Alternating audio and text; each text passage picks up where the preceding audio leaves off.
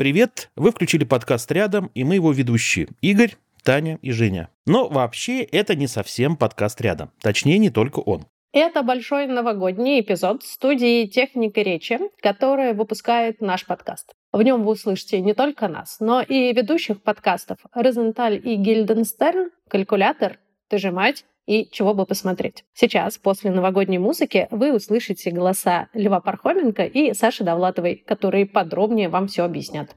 Мы надеемся, что этот выпуск сможет поддержать вас перед праздником и, может быть, даже даст ощутить новогоднее настроение. Обнимаем и еще услышимся с вами через пару десятков минут.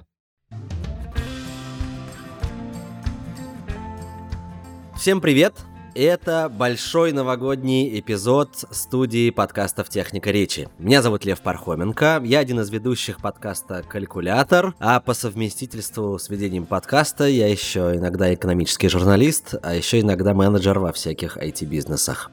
Меня зовут Саша Давлатова, я одна из ведущих подкаста «Ты же мать», и мне тоже теперь захотелось что-нибудь про себя сказать, что я еще. Но у меня все равно получается «Ты же мать», «Ты же мать», и еще «Ты же дочь» и ты же жена, и ничего хорошего я про себя не могу сказать. Поэтому... Почему же хорошее? Это уже э, большой big deal, как говорится. Да, но мне хочется уже... сказать что-то такое более... Знаете, чтобы на моей могиле не было написано «мать и жена», там, кандидат наук, я не знаю, академик, но ничего этого нету. Ну, я тоже, впрочем, не кандидат и не академик совершенно.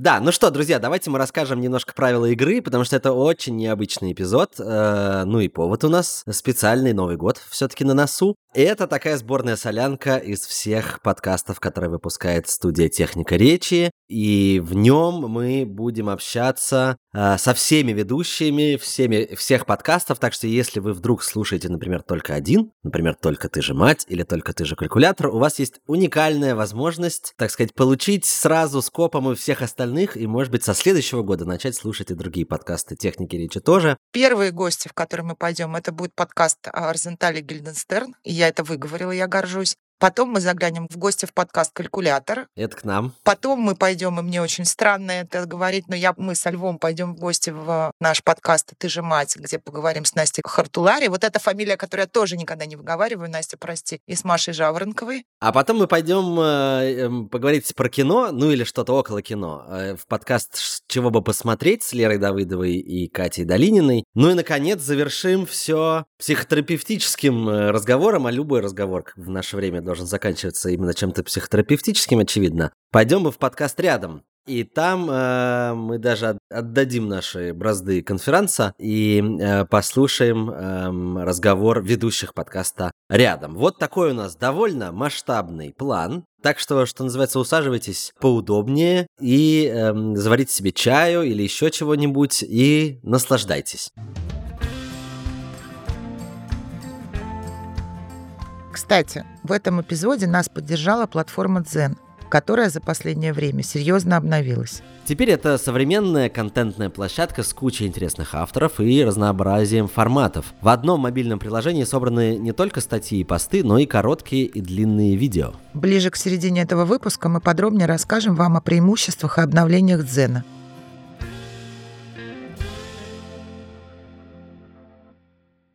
Прежде чем мы пойдем по всем этим гостям, мы немножко и с Сашей тоже обсудим вообще про сам этот э, эпизод. И мне кажется, что правда это такой, ну, символ объединения, что ли, в некотором смысле, потому что мы все э, разные ведущие из разных подкастов, и теперь еще и в разных странах, разных городах. И, а, а Новый год это такое, такой момент и такое время, когда хочется быть ближе друг к другу, а не по отдельности. А для меня еще я подумала про психотерапевтичность разговоров и личных контактов. В последнее время все как раз говорят, что ну, не так важно материальное, еще какое-то, да, очень важны люди. И, э, ну, это как началось пандемию, да, и так продолжается. И я поняла, что самую большую поддержку в прошлом году я получала от людей не всегда близких, иногда от неожиданных, просто от разговора, просто от того, что я могла сказать правду о чем-то, пусть она не была какая-то радостная, да, или не такая приятная, не рождественская. И в ответ получалось что-то что-то хорошее. Это меня очень поддерживало. И мне кажется, что мы так можем поддержать и друг друга. Во всяком случае, для меня это важно. И еще кого-то, кто кому, может быть, не так радостно, как должно быть в Новый год. Вот я прямо скажу, что я в этом году не самым радостным новогодним настроением. Я вообще с обычным настроением, как бы. оно как-то ровное, никакое. И я думаю, что таких людей в этом году может быть много, как я, по разным причинам. И прикольно думать, что ты не один.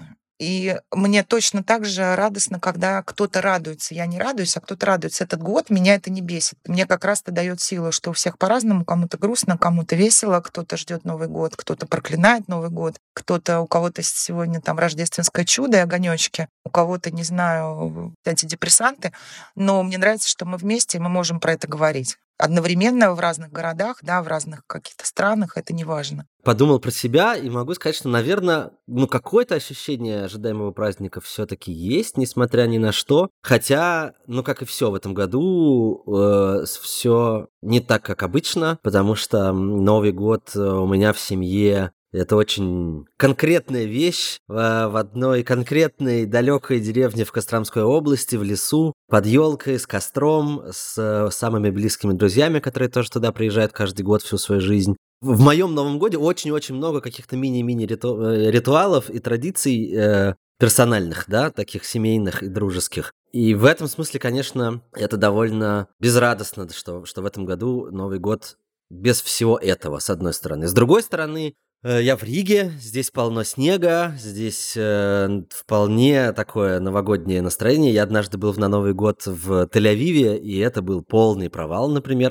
Вот, ну и главный, на самом деле, я подумал, что главный э, создатель новогоднего настроения, хочешь ты этого или не хочешь, нравится тебе это или нет, но это пятилетний ребенок, который Новый год ждет, с которым пишешь письмо Деду Морозу, елку наряжаешь, и вот это все, и хочешь не хочешь, а Новый год вынь да положь. Я все время жду чуда, кстати, какого-то маленького. И, ну, иногда оно появляется раньше, иногда и больше. Это с детства такое. Но даже в последние годы, когда я уже вроде взрослая, хотела сказать нецензурно, замученная жизнью, и еще что-то происходит не так, все равно, вы знаете, это чудо каждый раз происходит, вот это новогоднее. Оно такое, оно бывает иногда очень маленькое. Оно бывает какое-то, вот эти волшебные огонечки, колокольчики, оно бывает на три минуты как бы в самой неожиданной ситуации. Но вот э, то, что дает мне как бы еще раз такую веру и уверенность, что и даже в этом году у меня два таких маленьких чуда уже случились. Главное, чтобы сам факт их присутствия. Размер это уже вторично. Да, да. Ну что же, друзья, небольшое вступление, и пора уже отправляться в наши первые гости. идем мы в гости к Розенталю и Гильденстерну. Но не к ним лично, к сожалению, хотя очень интересно было бы с ними со всеми пообщаться. А к ведущим под этого подкаста Саше Садикову и Володе Пахомову я напомню, если кто не в курсе, это подкаст про русский язык.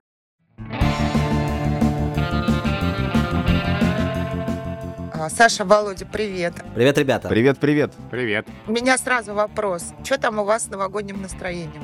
Ну, за себя могу сказать, что э, в этом году особенно нет никакого новогоднего настроения в связи с происходящим, но поскольку я нахожусь там, где новогоднее настроение создано, скажем так, без меня, и где э, люди радуются Рождеству, потому что им это можно, потому что я нахожусь сейчас в Риге, в Латвии, то я, проходя по улицам, тоже, ну, немножко радуюсь за них и вместе с ними, что хотя бы какая-то есть новогодняя атмосфера, а не только то, что где-то внутри, там, э, в душе сидит и не дает порадоваться радоваться по-настоящему? У меня, кажется, все-таки есть новогоднее настроение, но хотя бы просто потому, что Новый год — это всегда ожидание перемен, это надежда на лучшее, это надежда на то, что вот сменятся эти цифры, и что-то будет по-другому. А поскольку нам всем сейчас необходима эта самая надежда, и мы очень хотим, чтобы что-то было по-другому, то кажется, что Новый год — отличная возможность, ну, хотя бы помечтать об этом. Среди нас есть оптимисты, меня это радует, я прям радуюсь, вас слушаю. Но Саша знает, что я в конце каждого выпуска стараюсь какую-то жизнеутверждающую концовку сообщать. Вот я в своей стихии. Да, я подтвержу э, Сашные слова. Э, мы как новые рижане, тут есть такой специальный такой термин даже э, в Риге, новые рижане. Что-что, а по части рождественских ярмарок и украшений тут все хорошо. Ну что, друзья, расскажите, что вы нам расскажете и что вы нам покажете? Не, ну, конечно, мы думали, что надо просто скучно перечислить э, слова года по версии разных словарей и разойтись. Но это можно оставить для какого-то другого разговора, потому что как не взглянешь на эти слова года, без слез на них, в общем-то, не взглянешь, особенно когда ты смотришь, как Институт Пушкина выбирает словом года слово «наследие». Ну, у меня нет вообще ни, одной, ни одного объяснения тому, почему это слово может быть словом года, учитывая, что э, в этом году, в общем-то, ничего связанного с наследием я не припомню помню. Ну или там какие-то зарубежные словари, да, типа Коллинза говорят, что слово года — это там слово «перманентный кризис». Разве что вот э, Коллинз еще вспомнили, что Киев э, теперь э, в латинице и будет Киев через Y и, а не Киев через как бы через Е, через английскую И. Э, вот, ну и как бы это все, э, что более-менее повестки касается в словах года. Ну, то есть у Коллинз касается, у Института Пушкина не касается. Но мне кажется, что это надо сейчас вообще отставить в сторону и просто поговорить о том, какие у нас э, с вами были главные какие-то филологические, лингвистические, ну, связанные с речью и языком впечатление в этом году? Володя, вот ты э, как филолог, ну вот как лингвист, но при этом еще и человек. Мы все время делим, есть лингвист-лингвист и лингвист-человек. Ты как лингвист-человек. Что тебе запомнилось? Да, Саша, я вообще с тобой полностью согласен, что, наверное, сейчас нет смысла снова называть все те слова, которые характеризуют этот год. Ну, во-первых, у нас было несколько специальных выпусков Розенталя и Гильденстерна, где мы, в общем-то, все эти слова назвали прямо или не прямо, и не только слова, но и небуквенные символы, которые тоже оказались значимыми в этом году, кавычки и звездочки. И нет смысла снова все это говорить, а я как человек-лингвист а, в этом году, наверное, в первую очередь, подводя его итоги, выступлю как автор словаря, потому что одним из немногих светлых, радостных событий этого года для меня стал выход э, школьного объяснительного орфографического словаря, который мы написали с моей коллегой Еленой Арутюновой. Мы начали эту работу пять лет назад, в какой-то совсем другой жизни, в 2017 году, и где-то полтора года словарь ждал выхода в свет, и вот, наконец, вышел, что для меня было очень радостным событием, не только для меня, но и для моего соавтора, для редакторов словаря, это Ольга Сгеровская и Анастасия Пламеневская, так, ну-ка скажи-ка, железобетонный слитный или через дефисы почему? Это сейчас к чему было? У нас, по-моему, нет этого слова. Так ты сказал орфографический словарь, я вспомнил какое-то такое слово, которое может у школьников трудности вызывать. Первые, четвертые классы. Слитно, слитно. Ну, про, про себя могу сказать, что мои лингвистические впечатления года связаны с погружением в новую языковую среду, потому что, находясь в Латвии, я, конечно же, смотрю и слушаю, как говорят люди, как э, русский язык взаимодействует с латышским языком, и у нас, у нас же был целый сезон о русском языке в разных странах, но у нас не было Латвии. А, из э, стран Балтии у нас была Эстония. Вот. И мы э, про Латвию так и не поговорили, но я для себя гораздо лучше понял многие вещи, о которых мы говорили в этом сезоне, собственно, оказавшись длительное время в новой языковой среде. Но вообще любопытно посмотреть, там, как, например, э, русский язык и латышский влияют друг на друга. Вот обычно кажется, что русский заимствует там какие-то слова из других языков, ну, допустим, из английского, да, а вот здесь часто бывает наоборот, что в латышском языке появляются какие-то слова, заимствованные из русского. Или это слова, которые, ну, не просто там как-то какую-то адаптацию проходят в языке, а прям как у нас точно так же в тех же функциях, э, в тех же значениях употребляются. Ну вот самый яркий, пожалуй, пример, который я постоянно замечаю, когда слышу людей, говорящих на латышском, это слово «давай» ну, давай пойдем куда-нибудь, да, только вот это все, кроме давай, будет сказано на латышском, а слово давай, ну, как бы как э, по-русски. А в значении пока используется? Да, да, тоже. Ну и самое главное, конечно, это э, русский мат, который, ну, в латышском языке тоже прекрасно присутствует, и очень часто ты слышишь разговор двух людей, которые говорят на латышском языке, перемежая все это различными словами с четырьмя корнями, всем, всеми нам известными. Это что-то, подождите, это какое слово-то с четырьмя корнями? Нет, с одним не, из четырех корней, Саша, не со всеми четырьмя сразу. Хотя это было бы любопытно. Это можно, конечно, придумать, да, но сложно. И это, в принципе, какое-то взаимодействие э, языков, их смешение и то, как люди жонглируют языками. Потому что я помню когда-то, несколько лет назад, когда э, я принимал участие как продюсер в создании подкаста «Лаби» о жизни и отдыхе в Латвии, который мы делали тогда с Алексом Дубасом. И там был один эпизод про язык, где говорили о том, что вроде как э, в Латвии сообщество людей, которые говорят на латышском, собственно, латыши, да, и русскоязычные люди, они практически никак не пересекаются. И вот приехав сюда, я понял, что, ну, эта ситуация ситуация, как минимум, за эти годы точно изменилась, или просто мы смотрим в разные стороны. Потому что когда я хожу там с ребенком на детскую площадку, я вижу, как люди жонглируют языками. Те же дети, они говорят одновременно часто и на латышском, и на английском, и на русском языке. И я не всегда могу понять, например, какой язык для них родной. Э, во многом эта ситуация изменилась, потому что какое-то время назад э, в школах Латвии латышский язык стал единственным языком, на котором ведется обучение. И вот я тут говорил с одной коллегой, э, она как раз в Латвии всю жизнь живет, она говорит, что да, вот после того, как в школах язык стал, ну, не просто обязательным, а что на нем все обучение ведется, да, и учителя разговаривают на латышском, гораздо больше людей, в том числе тех, кто для кого родной русский, стали говорить на латышском языке. И это, ну, способствует гораздо большей интеграции этих языков и, в принципе, интеграции там людей, которые говорят на русском, в латышское общество. Потому что, конечно, есть люди, которые принципиально по, по каким-то неведомым мне причинам отказываются говорить на языке той страны, в которой они живут, но я скорее удивлен тому, что это совершенно не соответствует каким-то рассказам и ожиданиям, что здесь те, кто говорит на русском, говорят только на русском и все, и совершенно не разговаривают с теми, кто говорит на латышском. А то, как жители Латвии знают русский, меня вообще восхищает. Э, и когда ты слышишь, как они э, говорят с тобой, и в этом нет никакого, не знаю, ни снисхождения, ни русофобии, ничего, это дико приятно. Вот, и поэтому какие-то фразы, которые я могу, я стараюсь им ответить, ну, хотя бы, знаете, серии «Спасибо, пожалуйста, до свидания». Здравствуйте, конечно, на латышском языке. Прости, мне как новому рижанину до свидания выговоришь, Саш? Нет.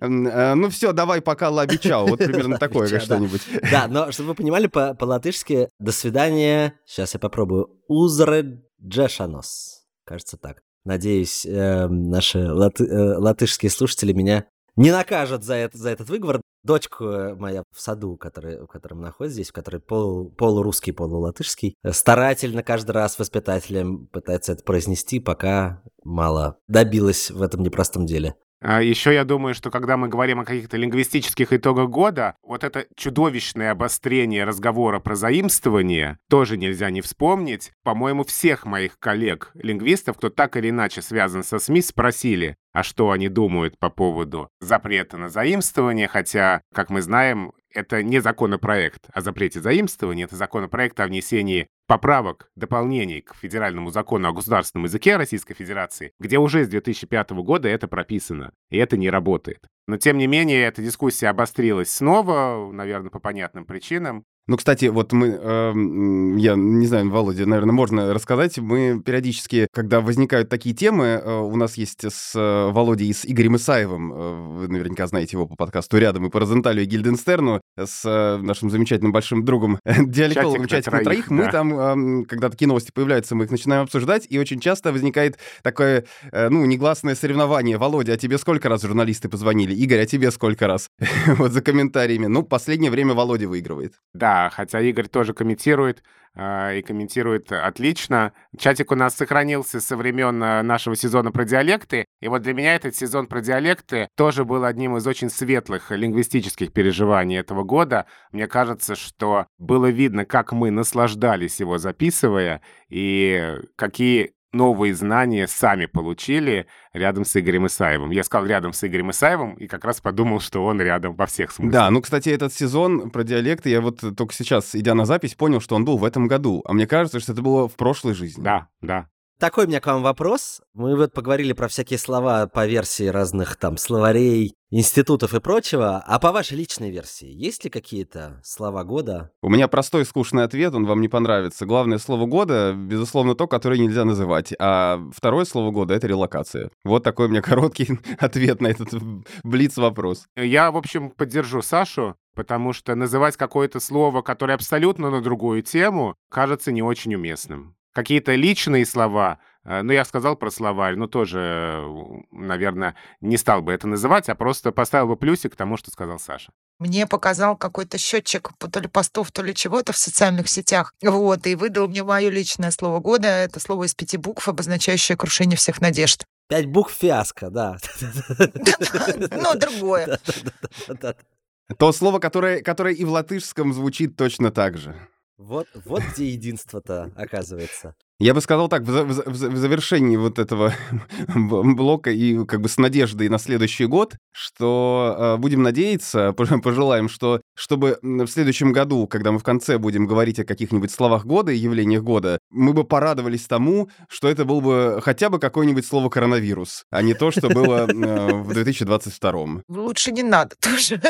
Можно без этого все-таки, без, без вирусов. Я подумал, что нужно какое-то слово антоним к релокации. У иммиграции есть иммиграция, да, и это очень частый вопрос э, и во всех словарях трудностей, во всех словарях паронимов различается эта пара иммиграции и миграция. Вот релокации чего-то такого не хватает. Пусть такая языковая трудность Да, хотелось появится, бы, хотелось бы. Можем считать это все, засчитать вам в, в пожелание э, для наших слушателей, хотя если вы хотите что-то еще им пожелать, то самое время это сделать. Ну, у меня есть еще мысли по этому поводу, связанные с пожеланиями. Я знаете, что хотел с вами обсудить? Вот э, сейчас, когда мы будем прощаться с 2022 годом, а, многие будут посылать ему проклятие. И как будто бы есть за что. А 21 год тоже нещадно ругали, и было за что. 20 году посылали проклятие, и вроде тоже было за что. Но вот если каждый год мы будем провожать вот именно так, получается, что у нас жизнь одна какая-то сплошная черная линия. Но ведь это не так, ведь э, в жизни каждого из нас и в 2020 году, и в 2021, и даже в 2022, но ведь было наверняка что-то, пусть маленькое, но радостное, светлое, хорошее. Вот э, давайте, может быть, и об этом тоже подумаем. И, конечно, пожелаем себе, чтобы 23 год мы провожали э, с какими-то другими чувствами. И пожелаем нам всем добрых перемен, добрых слов и добрых встреч не только вот так вот онлайн, но и офлайн тоже. Да, пусть эм, даже если мы э, встречаемся с полным, как сказали, фиаско, то эм, это нас все-таки не, не, не не собьет, и в конце концов мы придем к чему-то хорошему. Главное об этом чаще думать. Я что-то чуть не прослезилась. Так, так глупо, я такая стала сентиментальная. Это просто мы такие красноречивые. Или так. Я не буду спорить. Но чуда хочется, да, и надежды хочется, и волшебства, и пусть оно будет, конечно. Спасибо вам большое, ребята. Э, Возвращайтесь обратно к новогоднему столу, не будем вас больше отвлекать. А слушателям нашим скажу, слушайте подкаст «Розенталь и Гильденстерн». Там куча всего интересного, вне зависимости от того, в каких вы отношениях с русским языком. Спасибо, с Новым годом! С Новым годом!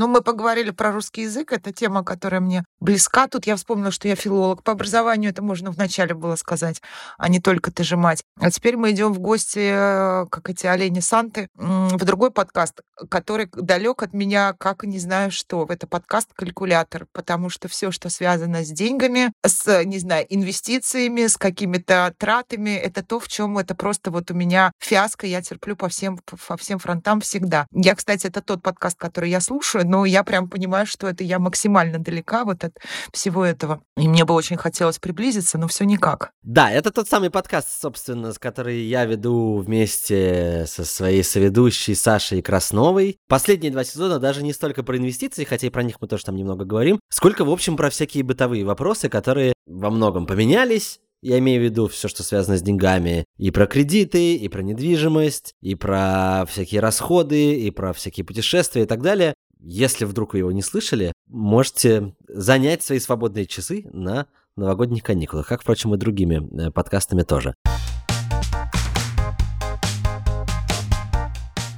И вот к нам присоединяется Саша Краснова. Э, На этот раз я тебя, Саша, представлю. Мы каждый сам себя представляем в нашем подкасте. А тут почту за честь представить, э, представить тебя. Саша Краснова, главный редактор телеграм-канала MoneyHack. Заходите туда и читайте много всякого про мани и про хак отдельно или, или вместе. Саша, привет, очень рада тебя видеть и слышать. Привет, привет. Привет, Саша, приятно познакомиться. Я тоже Саша. А Лев у нас может загадывать желание. О, да. Да, эти новогодние. Саша, я начинаю все у всех очень требовательно. Что там с новогодним настроением у тебя? А, его нет. Это очень странно, потому что а, в Грузии вообще нет снега, а как оказалось, новогоднее настроение очень тесно связано со снегом. Но при этом а, в Тбилиси очень много новогодних украшений, они очень красивые. И вот я прохожу по центральной улице Руставелли, и она вся просто сияет гирляндами, но я понимаю, что как-то ну, это все очень непривычно и не приближает меня к новогоднему настроению. А у тебя есть какие-то лайфхаки по приближению этого настроения вдруг? Говорят, помогает Глинтвейн. Нет. Не помогает. Я встречалась на днях с другом, он говорит, ну, у меня не было новогоднего настроения, потом я выпил Глинтвейн, и ничего, и, пошло. Слушай, мне кажется, мы настолько все уже стали бояться новых, э, Нового года, мы не знаем, что этот год нам принесет, поэтому, может быть, это какая-то защитная реакция, и, может быть, и нам и не нужно новогоднее настроение в этом году. Не знаю. А э, есть ли у тебя уже какой-то план на Новый год? Собственно, как ты будешь его встречать? Да, мне же прислали вопросы к этому выпуску. И там был этот вопрос про э, планы на Новый год. Я думала несколько дней, и, конечно, нет у меня никакого плана, потому что у меня и горизонт планирования где-то два дня, поэтому сложно дальше что-то загадывать. Но у меня есть уже бутылка шампанского, купленная в Агрохабе за 10 лари. Не знаю, ну, 10 лари — это около э, 200 50 рублей, поэтому очень интересно, что это за шампанское. И у меня есть бутыл, э, баночка такая э, с овощами для оливье. ну, знаете, такие прям уже порезанные, законсервированные овощи. Ты туда кладешь э, курочку и майонезом все это заливаешь, вот тебе оливье. Программа минимум, я думаю, будет выполнена. А сколько стоит такая баночка? А экономно ли это? Про шампанское мы поняли, что это бюджетный вариант. По-моему, 5 лари она стоила или 6. Ну, Короче, дешево можно встретить Новый год э, в Грузии, если задаться такой целью. Саша, а про что ты нам расскажешь? Про деньги и про Новый год? Я вам приготовила разные циферки и лайфхаки про подарки, про то, как их выбирать, как э, бесплатный подарок сделать и что делать, если вам подарили дурацкий подарок. Вот этот последний вопрос меня особенно Нет, тут все понятно, мне кажется. Передарить его кому-то другому. Я придумала более действенный способ. Так, ну хорошо, давай начнем сначала с э, все-таки с подарков и с их покупки. Во-первых, мне кажется, можно подарить что-то сделанное своими руками, что ли, и что-то такое нематериальное, ну, может быть, и материальное, но недорогое. Главное, чтобы это было приятно. Вот у меня, например, один из самых любимых подарков э, про который я вспоминаю, это бутылочка варенья и самодельные шоколадные конфеты, которые мне подарила подруга. Э, это было настолько тепло и приятно их получить. Э, это варенье еще было так упаковано, перевязано ленточкой. Один из лучших подарков, которые я получала. Потом я вспомнила историю. Она такая немножко, может быть, подростковая, но кому-то может и зайти. Как э, другая моя подруга приготовила своему мужу коробочку, в которой она написала ему всяческие пожелания приятные, чтобы он там в течение января каждый день доставал одно пожелание, открывал, и день его начинался с хорошего настроения. То есть это такой адвент-календарь наоборот, в обратную сторону, грубо говоря. Или, кстати, ребенку можно устроить какой-нибудь квест с э, небольшими подарочками в, в процессе, там, какими-нибудь конфетками, щенятами из щенячьего патруля, если он такое любит. Настя Красильниковой, Саша, на тебя нет. Она бы сейчас сказала, а я подхватила ее знамя феминистское, феминистическое. Она бы сказала про то, какой-то ментальный груз и ответственность матери сделать детям этот квест ты говоришь, я с тобой, знаешь, я сижу сама с собой киваю, а потом внутри меня все содрогается, что это же я должна сделать. А можно кто-то мне это сделает. Ну смотри, если ты, тебе это тяжело, конечно, не нужно такое делать. А все-таки классный подарок это тот, который тебе нравится дарить. Вот, например, я обожаю квесты и такие всякие штуки придумывать, поэтому я что-то такое своему ребенку постараюсь сделать, если у меня не закончатся силы. Вот, если это сложно, конечно, не надо. Насиловать себя тоже не нужно. С ребенком довольно просто, мне кажется, можно попросить его, ну, если он еще маленький, написать э, письмо Деду Морозу, чтобы он рассказал, что он хочет. А если он постарше, спросить, что он хочет, и, соответственно, подарить ему это. И это второй совет для подарков уже кому-то. Более взрослому попросить виш-лист, чтобы человек тебе сам написал, э, что он хочет, и выбрать что-то из этого виш-листа, тогда этот подарок действительно будет э, ценным и приятным. Ну, элемент э, сюрприза и неожиданности тоже остается. Да, слушай, для виш-листа только нужен список желаний. Мне вот э, родители тот самый вопрос мне задают, который тоже довольно далеко от меня. Что тебе, сыночек, подарить? А я вообще не представляю, если честно. Ну, смотри, тогда третий вариант — попросить подарить деньги. Я считаю, что это хороший подарок, экономически целесообразный, потому что ты, э, когда у тебя появится какое-то желание что-то себе купить, возьмешь эти деньги и купишь, и поблагодаришь своих родителей. Главное только сразу отложить, потому что иначе ты их все потратишь на мороженые жвачки, как известно. Ну, если мороженые жвачки сделают тебя счастливыми, то почему бы и нет? Это был эфемизм, Саша. Я, кстати, подумала, что я поступила в этом году ровно как Саша и рекомендует со своим старшим сыном. Я как раз мечусь ментальным грузом в покупках подарков детям, потому что у меня очень мало времени на это, и не могу ничего придумать ему. И вот это тоже заложники мы всей этой истории, когда под елкой лежит у тебя что-то сюрприз. И я ему прямо написала, говорю, что Миша, я могу тебе купить какую-то шмотку. И он мне сразу написал нет, ну потому что наши вкусы расходятся. Я говорю, а устроят ли тебя деньги? Ну, то есть не будет ли тебе обидно? То есть я, мы вообще так никогда не делали, да, у нас всегда были сюрпризы. И тут я конкретно спросила, он сказал, я буду счастлив. Вот видишь. Наконец-то ты это предложила, мама, сказала Нет, и главное, я, я ему еще, знаете, написывала, говорю, а это точно не лишит тебя ну, новогоднего настроения, вдруг ты потом расстроишься, что никакой неожиданный. Ну, вот это все. Мне написала мама, говорит, подари мне деньги, я буду благодарен. Я думаю, блин, что так мучилась? Я тут пока готовилась, нашла опрос 2021 года про то, что люди хотят получить в подарок. И там 40% ответили, что хотят деньги, а 35% э, что хотят какие-то подарочные карты в конкретный магазин. То есть на самом деле, может быть, мы все такие заложники стереотипов, когда мы думаем, что нужно какой-то сюрприз устроить, и те, кто получают сюрприз, делают вид, что они ему рады. А на самом деле всем было бы проще, если бы действительно подарили просто деньги ну, кажется, что это, не знаю, может быть, это какая-то примета времени, что как-то не хочется людям чего-то придумывать, и хочется каких-то простых и быстрых решений. С одной стороны, да, а с другой стороны, хороший подарок выбрать очень сложно. Это нужно прям очень хорошо знать человека и как-то, в принципе, уметь выбирать подарки, а это не всем дано. И я вот даже нашла интересный эксперимент на эту тему, который показывает, что на самом деле в большинстве случаев, а, когда ты даришь подарок, ты вредишь экономике. Сейчас объясню, что это значит. Короче, был такой профессор, и, наверное, есть Ельского университета Джоэль Вальдфогель. И он провел эксперимент. Он попросил э, своих студентов э, оценить, сколько, по их мнению, стоили полученные ими подарки на Рождество. Ну и сколько бы они были готовы за них заплатить. В итоге студенты оценили эти все свои подарки в сумму в 313 долларов, хотя на самом деле они стоили 438. А о чем это говорит? О том, что... О мизантропии это говорит. Вот о чем это говорит. Нет, о том, что людям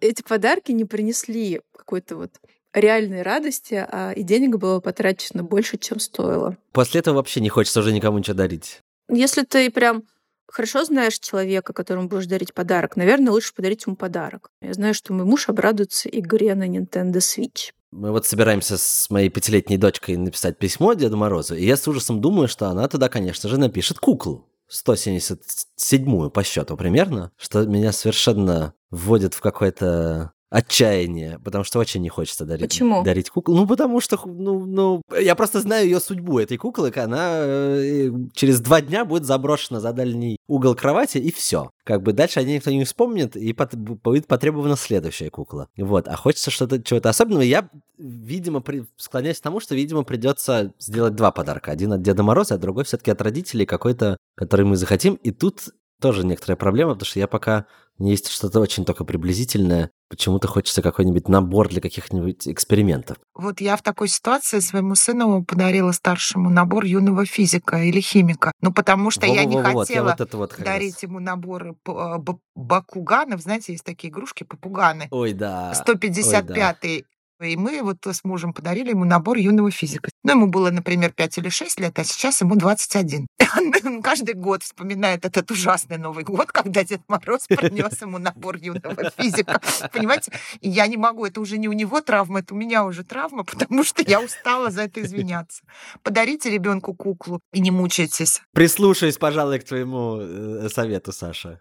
Саш, а какие можно вообще, чтобы не платить за подарки, какие варианты бесплатных подарков есть? Тут мне хочется сказать, сами мы не местные многодетные, поэтому простите за этот вопрос. А, мне, знаете, что вспоминается? А, сериал «Друзья», и там был прекрасный герой Джои, который дарил девушкам купоны на час любви Джои. Можно адаптировать эту идею, дарить там, не знаю, купоны на час разговора об отношениях, а, или там на массаж, или на уборку квартиры. Ну, в общем, что-то такое придумать, что ваш любимый человек не любит делать, а вы вот готовы за него сделать. Я прям задумалась, что я могу бесплатно надарить своим детям таким образом. Не, ну можно там, например, какой-нибудь купон на то, чтобы не ругаться. И что-нибудь они натворят, ты захочешь их отчитать, они тебе раз купончик. Да-да-да, я почувствую запах табака от тебя, но ничего не скажу. Три купона на год. Это такая, как в монополии такая, карточка выхода из тюрьмы. Не знаю, кстати, насколько детям это будет нужно. Я бы не обрадовалась такому подарку, когда я была ребенком, честно скажу. Но поржать можно. Есть такие люди, которые, может быть, э, не прислушаются к твоим советам и купят какие-нибудь ненужные подарки и подарят их кому-нибудь. Что делать тем несчастным, кто получит эти ненужные подарки? Я придумала такую идею устроить э, second-hand Santa Swap. Сложное название. Короче, устроить какую-то вечеринку, куда вы все придете с ненужными подарками своими и обменяетесь или просто заберете то, что вам понравилось. Ну, короче, такой своп, но с новогодними подарками. Потому что то, что не нравится тебе, может быть просто находкой для твоего друга или мамы, ну или каких-то соседей. Вот. Заодно можно будет еще, еще раз выпить и почувствовать праздник. Я со своим катастрофическим мышлением сразу представляю, что я прихожу на такой своп с подарком, чашечка, которую мне подарила подруга, и первый, кого встречаю, ту же самую подругу с носочками, которые я ей подарила. И дружба ну, конец. Почему? Может быть, вы наоборот посмеетесь и сделаете выводы на следующий год. А давайте про всякое чудо еще. Саша, а что бы ты пожелала нам и всем остальным? Ой, мне кажется, у меня очень банальное пожелание, о котором сейчас думают все. Очень хочется мира на Земле, свободы в хорошем смысле этого слова и какого-то счастья и процветания во всех странах, потому что этот год на очень многие события заставил, ну, лично меня посмотреть по-другому. И думаю, что на всю оставшуюся жизнь, когда я буду слышать про какие-то военные конфликты в Африке или еще где-то, я буду очень переживать, потому что мы стали свидетелями того, как это вообще устроено и насколько это все ужасно, неправильно и невыносимо. Спасибо, Саш.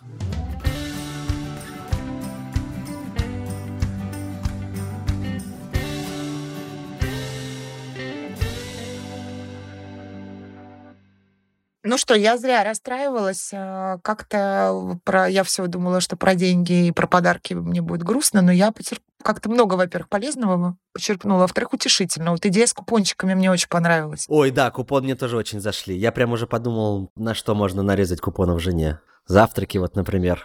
Да-да-да, я тоже на разные случаи жизни. Раз в месяц вожу в кино, там, не знаю, каждую субботу покупаю мороженое всякое там. Можно от многого откупиться с детьми. О, кстати, да. И главное, сразу понимаешь, так сказать, э, масштаб последствий, на что ты подписался. Не вообще, а конкретно, на конкретное количество действий, скажем так. В общем, друзья, э, очень рекомендуем вам воспользоваться этим советом. Мне кажется, тем более это и вообще и будет еще и смешно, и такая шутка классная. И еще экономно, потому что так ты просто покупаешь мороженое из серии в раз в неделю, а так ты его покупаешь в подарок и торжественно по обещанию.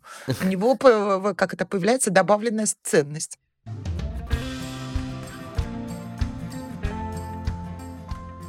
Друзья, в этом новогоднем выпуске нас поддержала контентная площадка Дзен. И сейчас мы расскажем, как она может помочь хорошо провести время, пока идут праздники.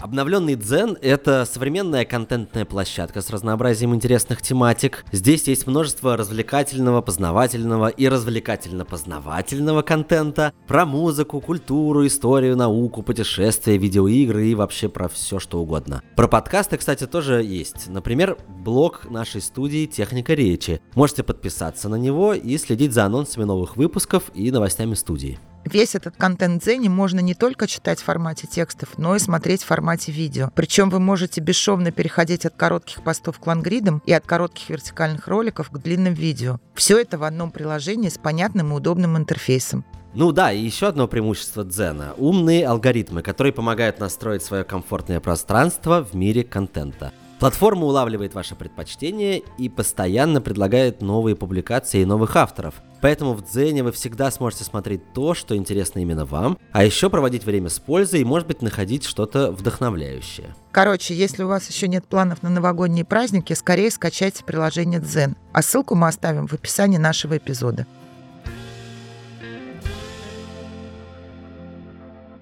Да, ну что же, а мы, наверное, потихонечку идем дальше. И впереди у нас Саша, твой подкаст, ты же мать. Да, и я тебя прям приглашаю. Я пыталась посчитать, какой подсчет это мужчина, который приходит в гости в наш подкаст. Оу. Их было немного. У нас я был... у вас не единственный? Нет, все-таки нет. У нас был а, один отец и несколько экспертов по образованию, по медицине, несколько врачей. Но, в принципе, отец у нас был только один раз в гостях. Поэтому, если не страшно, я тебя приглашаю, хотя мне очень странно самой заходить э, в, ну, как бы в свой подкаст так вот со стороны. И как-то, ну, даже не знаю, типа, Настя и Маша, здравствуйте, вот я пришла, со мной пришел Лев. Но я не одна. Да-да, я не одна, со мной я же отец. Ну, тем более, что я и правда отец, и мне будет очень интересно, так сказать, обменяться опытом, что называется.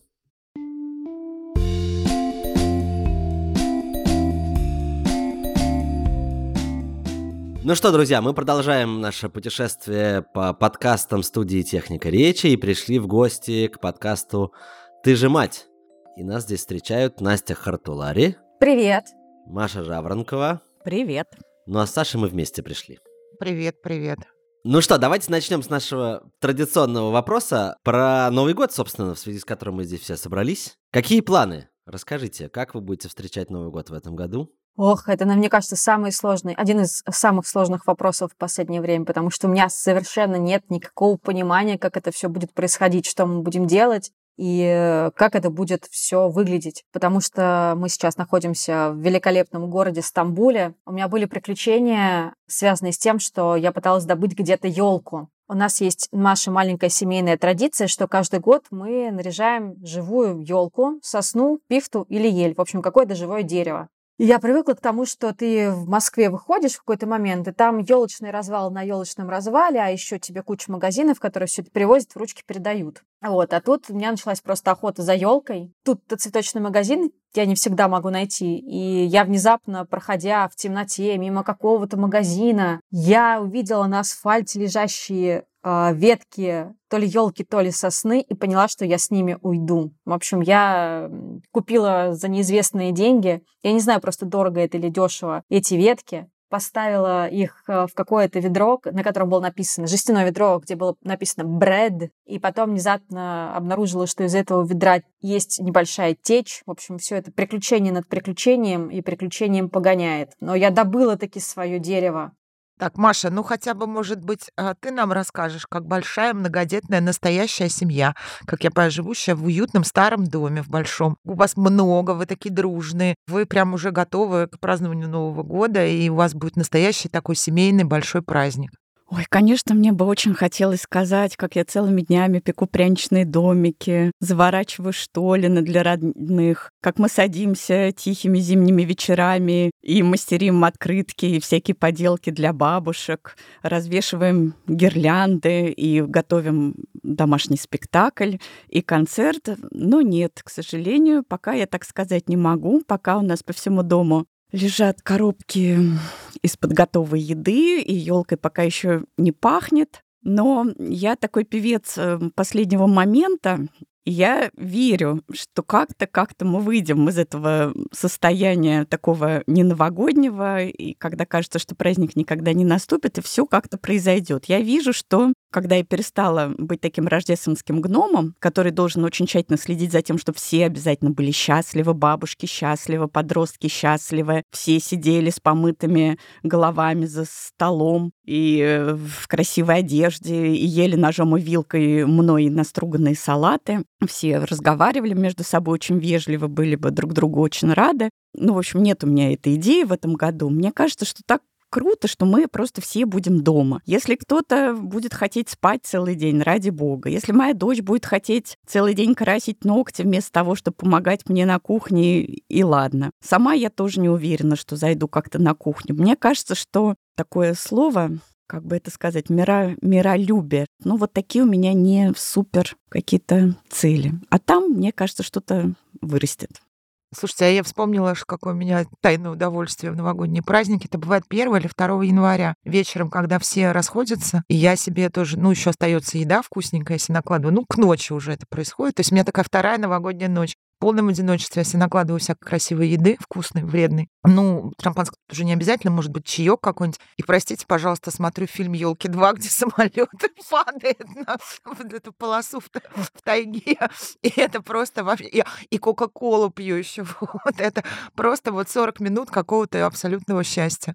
Ну что, расскажите все-таки, чем вы нас порадуете сегодня в нашем турне по подкастам техники речи? Мы обсудили между собой и поняли, что сегодня мы хотели бы, подводя итоги уходящего года, сказать о том, как мы благодарны своим семьям, а точнее детям. И за что? Потому что большую часть года мы их ругали, и очень много ругали. И в конце года, видимо, у матерей у всех философское настроение, пока они шьют какие-то новогодние костюмы для утренников бесконечные. И вдруг выяснилось, что мы на самом деле ужасно гордимся своими детьми и ужасно им благодарны за многие вещи, о чем обычно мы почему-то не говорим. Настя, давай начнем с тебя.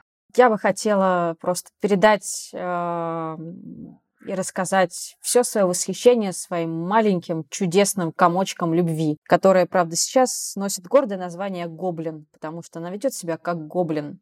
Но если бы не этот маленький гоблин по имени Варя, но она, правда, говорит, что она опять не Варя, что она принцесса Эльза из Эрендейла, а, да, отпусти и забудь с нами опять. Это просто уже невозможно. Но если бы не это, мне кажется, этот год был бы значительно тяжелее, потому что это такой маленький э, почти пятилетний якоречек, который помогает держаться за землю, помогает все-таки видеть какие-то радостные моменты и обеспечивает какую-то стабильность, что ли, не знаю, как это еще точнее выразить. То есть, если бы не этот маленький человечек, то можно было бы легко отлететь кукухой, вот что я думаю.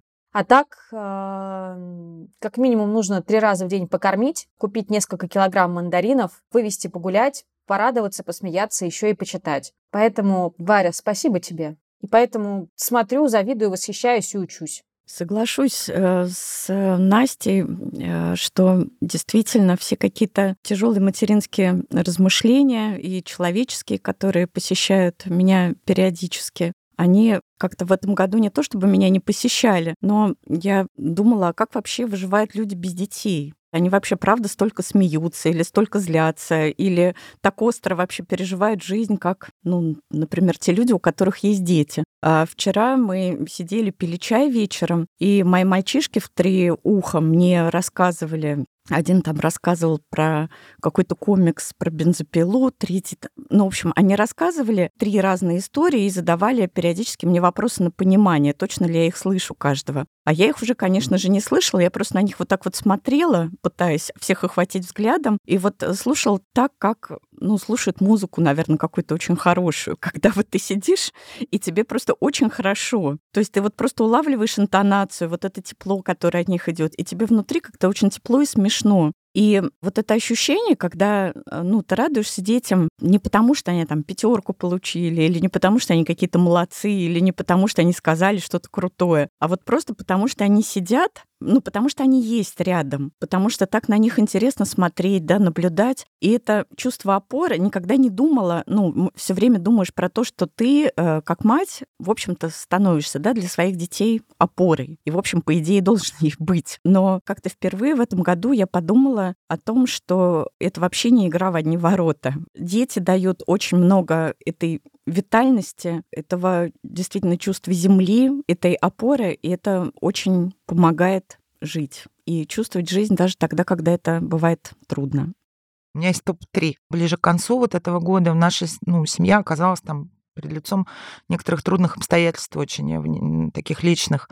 И я вдруг поняла, что я восхищаюсь своими детьми. Ну, мне все говорят, что у меня хорошие дети, я все время говорю, что дети говно. Ну, потому что они то не делают, это не делают, и, и не эмпатичны, еще что-то. Я много уезжала, и моя семья оставалась без меня. Ни единого раза никто из детей не писал мне каких-то, да, мама, когда ты приедешь, мама, мы заколебались, мама, тут кошмар, Маша, мне каждый раз, Маша, мое тебе большое восхищение, и это такое качество настолько не мое, что я им восхищаюсь в тебе абсолютно искренне. Маша всегда говорила, у нас все в порядке. А, у них заболел Костя тяжело, и Маша мне писала, мы справимся. Все разы, ни одного, ни единого раза она мне не, не, не, не показала, что она там в панике, устала или зла. Ну, Миша справляться не очень э, хочет с какими-то чужими проблемами а, и с Костиными, но Миша пришел, сидел с Костей, когда Костя заболел, и вызвал врача, он справился, он принял педиатра, понимаете, то есть, ну, ни, ни, никто после педиатра после этого не вызвал службу опеки, это уже, как бы, я считаю, восхитительно. И когда Миша пытался со мной поделиться своей личной драмой, и я ему сказала, что я вообще не могу, я не в ресурсе, мне так самой плохо, что я хочу сама рыдать и кричать. И Миша мне ответил, пожалуйста, в любой момент звони, кричи, рыдай, в любой момент дня и ночи, типа, я тебя выслушаю. И тут я тоже, значит, конечно же, разрыдалась. С Костиком у меня просто, короче говоря, Костика во втором классе проходит система счисления по математике. Это тема,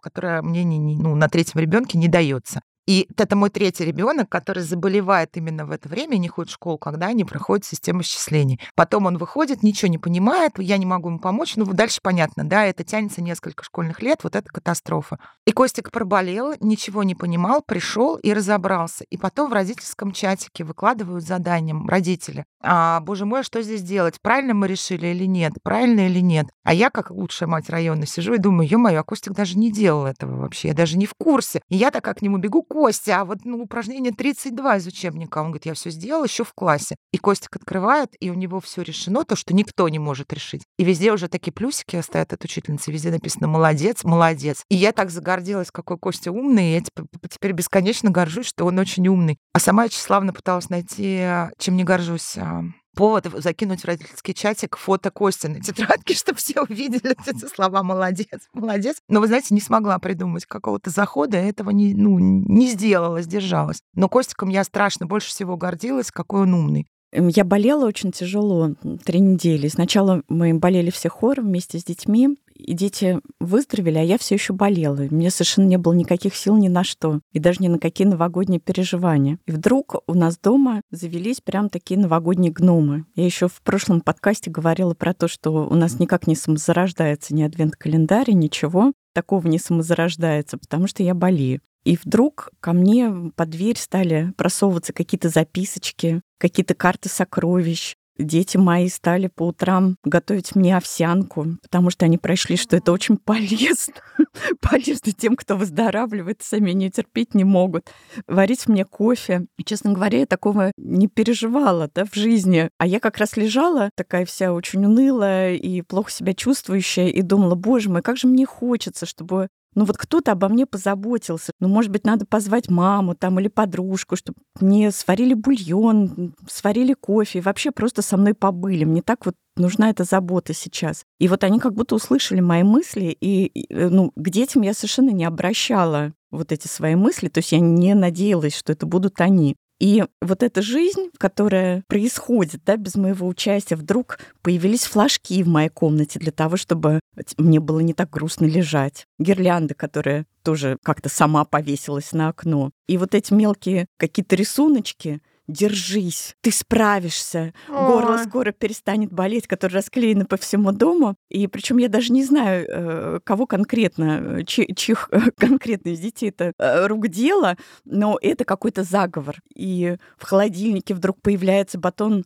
колбасы для папы, перевязанный ленточкой и мишурой, потому что в магазин никто не ходил, холодильник был совершенно пустой. И это, конечно, наполняет теплом, и так приятно себя, эти полномочия рождественского гнома как-то неожиданно сложить и увидеть, что у меня есть вот эта команда, и я в ней уже точно даже не играющий тренер. Господи, это так здорово. Ой, я-то хочу, чтобы у всех теперь была такая у нас команда. А у нас маловато с Настей детей, наверное, для этого. Не дождешься. Ну, я вообще всем бы пожелала, чтобы вот всем нашим слушательницам и слушателям, и нам самим, и каждому, чтобы у всех была какая-то команда. Это не всегда же дети, это просто люди какие-то, да, иногда близкие, иногда, кстати, не очень, а которые неожиданно тебе делают бутерброд с колбаской, дают маринованный помидор. И вдруг как бы, ну, ты получаешь какую-то поддержку. Она не всегда большая, она бывает маленькая, и я вот бы желала всем и себе тоже уметь ценить эту поддержку, принимать ее, ценить и замечать в новом году. Теперь не отпускает образ э, колбасы э, с ленточкой в мишуре в пустом холодильнике. И как-то я дальше с этим, наверное, пойду.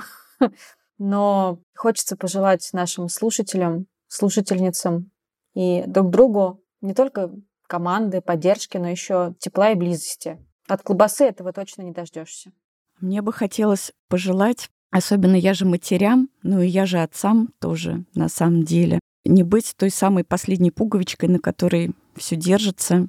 Для меня это прям какое-то важное пожелание, в том числе и себе в этом году. И понимать, что вокруг нас на самом деле есть много поддержки. И, и часто даже и в детях эта поддержка есть. И важно уметь ее и видеть, и ценить.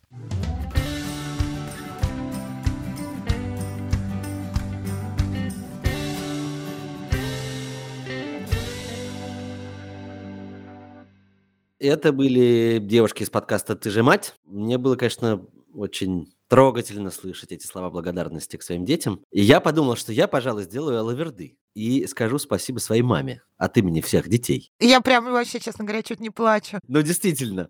А, потому что маме тоже есть за что большое спасибо сказать, особенно в этом году. А, я знаю, что ей очень нелегко, потому что она одна осталась э, в России, все ее дети разъехались. И я, и мой старший брат. К счастью, она не совсем одна, а в деревне своей любимой вместе со своим братом и вместе с большим количеством наших друзей, так что есть с кем провести время. Но я знаю, что она очень скучает, и мы тоже по ней очень скучаем. И я, во-первых, благодарен за то, что она, несмотря на всю свою нелюбовь э, к путешествиям, дважды нас э, за этот год посетила. Сначала в Израиле, а теперь недавно в Риге. И мы прекрасно провели время. Э, И я знаю, что это было для нее непростое путешествие, особенно учитывая, что она довольно далеко от Москвы находится, а тем более из Москвы-то теперь не так просто куда-то добраться. Вот, ну и в целом, на самом деле, это, э, в этот очень непростой год я получил очень много поддержки от нее во многих разных решениях, которые нам приходилось принимать. И главное, что поддержка это была очень правильная, что ли, если можно ее назвать, без каких-то конкретных указаний, что нам делать, как нам делать, а просто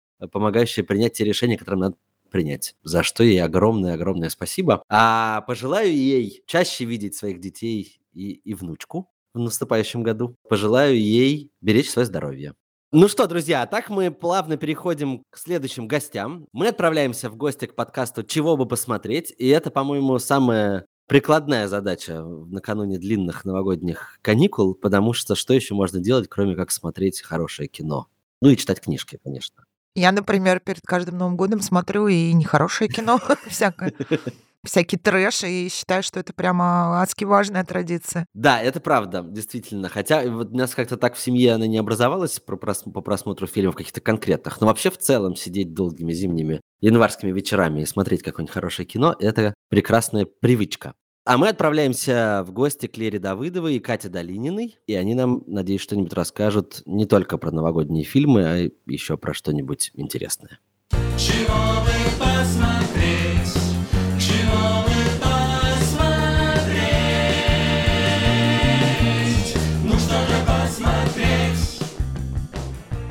Лера, Катя, мы ко всем пристаем, я в первую очередь, очень токсично с одним вопросом. Как вы собираетесь встречать Новый год? И что у вас там с новогодним настроением?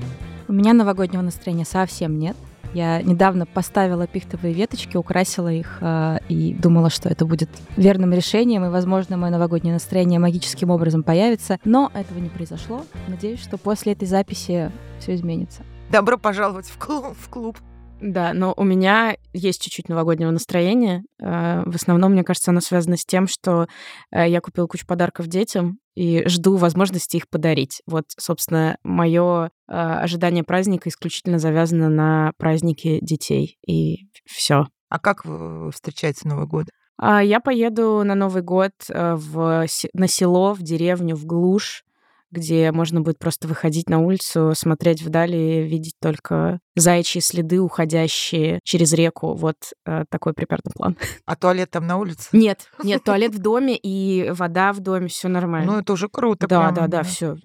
Лера, а ты? Э, Мы с друзьями, с мужем и еще двумя нашими друзьями будем встречать в четвером по классике. Мы каждый год так делаем, но в этом году мы решили встречать в пижамах, чтобы одомашнить обстановку максимально, насколько это возможно. Безусловно, необходима какая-то торжественность. Э, Это, конечно, домашняя обстановка, но все-таки должны быть какие-то шелковые пижамы, хрустальные бокалы, креман. Вообще, моя нарядная обстановка менее а, нарядная, чем твоя домашняя. А кино, просмотр кино входит у вас э, в новогоднюю подготовку? Обязательно.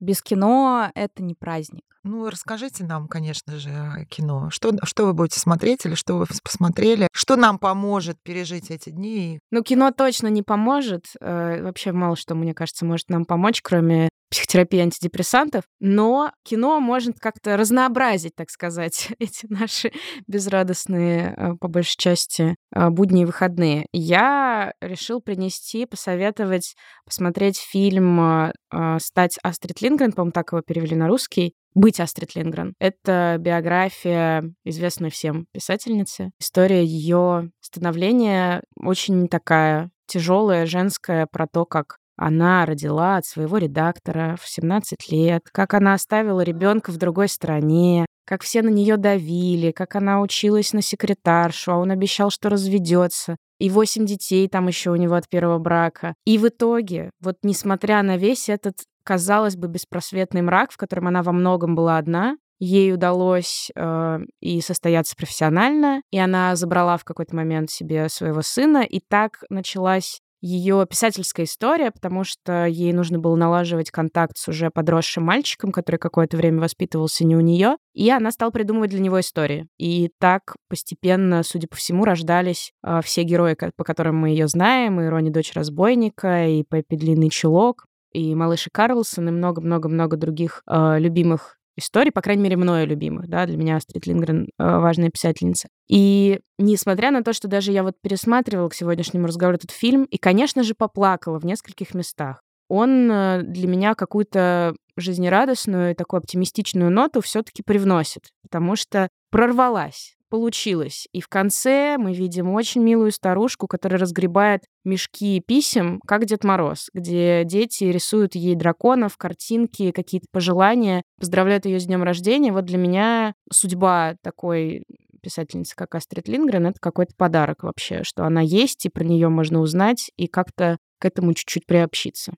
При этом она невероятно жизнерадостная, какая-то такая яркая и живая была на протяжении всей своей жизни. Она родилась в деревне, в очень религиозной семье. У нее было очень много братьев и сестер. Она, видимо, еще своим сиблингам сначала рассказывала какие-то истории. Но была такая шебутная девчонка, похожая как раз на Пеппи Длинный Чулок который бегает по своему городку, а, скачет, прыгает, кричит и, в общем, берет от жизни все. И ей удается этот огонек сохранить на протяжении всей своей жизни и, более того, делиться им с другими. Мне кажется, это очень важно и то, чего хочется пожелать сейчас, наверное, всем. А с детьми можно смотреть? Ну, вообще, все-таки ее соблазняет ее редактор. Там как бы вот вторую половину я досматривала уже с семилетним мальчиком. А первую половину я все-таки посмотрела одна. А, там есть э, топлес сцены, так что вот, в общем, смотрите. Ладно, с подростками норм. Да, с подростками, ну вот с... я делала дисклеймер, что там, возможно, какой-то сейчас будет романтический теншн. Смотри сам, как тебе комфортно или нет, там уже будешь ты отходить от экрана или нет. Я, честно говоря, каждый год пересматриваю один и тот же фильм, а, поскольку я уже Гарри Поттера затерла до таких дыр, что там уже и смотреть-то не на что. А я постоянно смотрю в Новый год, либо перед Новым годом, либо на новогодних каникулах фильм а, Франсуа Озона 2002 года, который называется «Восемь женщин». А, шикарный актерский состав, потрясающие, великолепные богини, дивы, которых собрал Озон просто в одном французском особнячке, который запорошило снегом. Людивин Санье, э, Вирджини Ледуаен, Катрин Денев, э, Даниэль Дарьё, Изабель Юпер, э, она получила кучу премий за эту роль, Эммануэль Биар, Фанни Ардан, в общем, там только вот топ of the топ. Это на самом деле комедия «Водевиль», там у каждой героини есть свой номер с песней и с танцами, это мюзикл. Я уже рассказывала неоднократно, что к мюзиклам я отношусь весьма прохладно, но этот фильм — это просто настолько он в моем сердце, что я, у меня даже язык не поворачивается сказать, что мюзикл — это что-то, что мне может не понравиться. Играют в этом фильме только женщины. Это, такая, это вообще фильм, который поставлен по одноименной пьесе Робера Тома.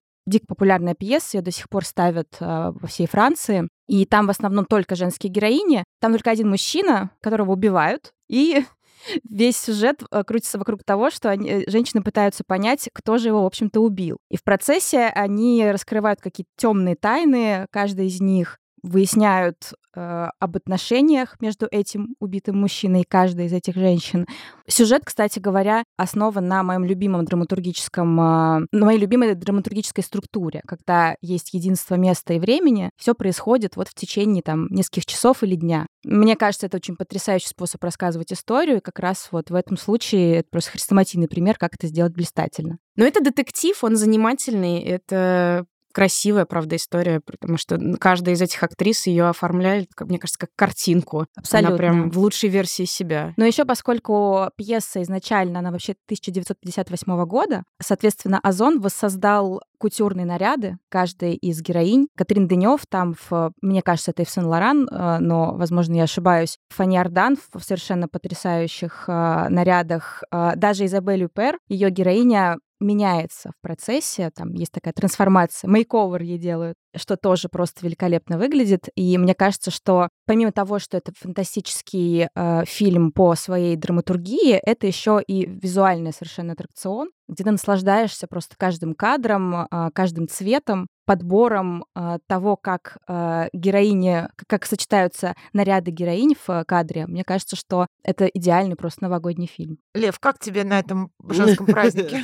Прекрасно. Как ты себя ощущаешь? Замечательно. Да, нет, я вспоминаю просто, что я смотрю обычно Новый год, и это, конечно, здесь э, все довольно банально, потому что это все какая-то все равно советская классика, начиная от Рязанова, конечно, хотя я не очень люблю. Вот-вот, я в клубе Гарри Поттера. Гарри Поттера, ну, я просто не фанат Гарри Поттера, как так сложилось, я, я из э, Роулинг и Толкина выбираю Толкина, поэтому Гарри Поттер... Почему нужно выбирать, я не понимаю. Как, как можно? Это как между мамой а и это папой. как-то так само получается. Это хороший вопрос, почему надо выбирать. Но как-то так у меня в жизни У сложилось. нас-то завязка просто как восемь женщин, три женщины или в Пархоменко, которые не любят Гарри Поттера. Главное, чтобы как в восьми женщинах э, Лев не оказался с ножом Да-да-да, пожалуйста, не убивайте меня. Но он Пока, вообще не в Москве. Да, это, это, кстати, тоже важная, важная деталь, да. Но, ну вот, ну, в общем, действительно, как э, фи- фильмы Рязанова, хотя не, не люблю «Иронию судьбы», э, мне кажется, как-то он переоценен по сравнению со многими другими фильмами. Ну, а также всякие «Три мушкетера», еще что-нибудь такое, ну, в общем, что-нибудь беспроигрышное, вот.